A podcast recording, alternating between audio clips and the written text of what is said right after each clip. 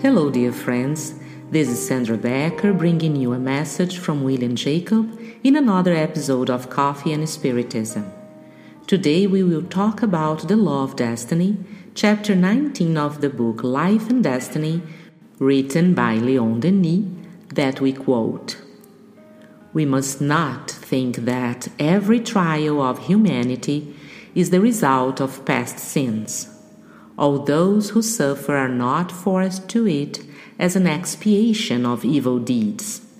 Many are simply spirits eager for progress, who have chosen painful lives of labor for the moral benefit to be so obtained.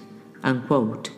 Using a few words, Leon Denis calls our attention to a mistake we can make when facing someone who is suffering, which is to think what mistake did he make in another incarnation to deserve all this suffering? Or even think of mistakes we have made to justify what we are going through. Perhaps the suffering is not from a mistake, but simply from a desire to be reborn with more difficulties in order to progress faster, provided we know how to withstand the chosen trials. What difference does it make if the suffering comes from past errors or a personal choice? If there was a past mistake, wouldn't we help ease their pain and suffering because it would interfere in their atonement? Emmanuel offers us a valuable lesson about this in the book Answers, chapter 38, entitled Rescue, when he says, and we quote, when you meet someone facing a trial in life, don't just say, it's karma that is being fulfilled. Who owes needs to pay.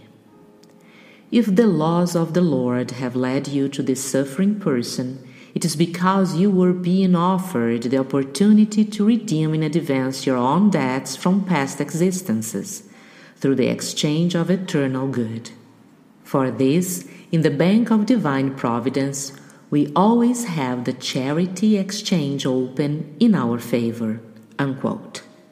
Emmanuel, in addition to inviting us to do good, praises us to look at the opportunities we are offered to make our own readjustment with the divine law. In the same book of answers, but now in chapter 50, the benefactor states, and we quote Love God by serving others out of love without distinction.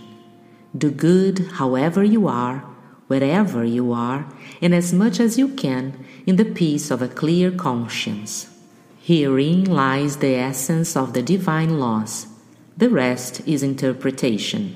Unquote. What a beautiful message from Emmanuel.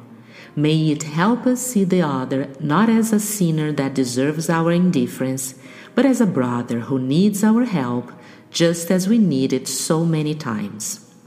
By doing this, we will be helping to make the world a better place, both outside and inside ourselves. Peace and love to you all, and we'll meet again for the next episode of Coffee and Spiritism.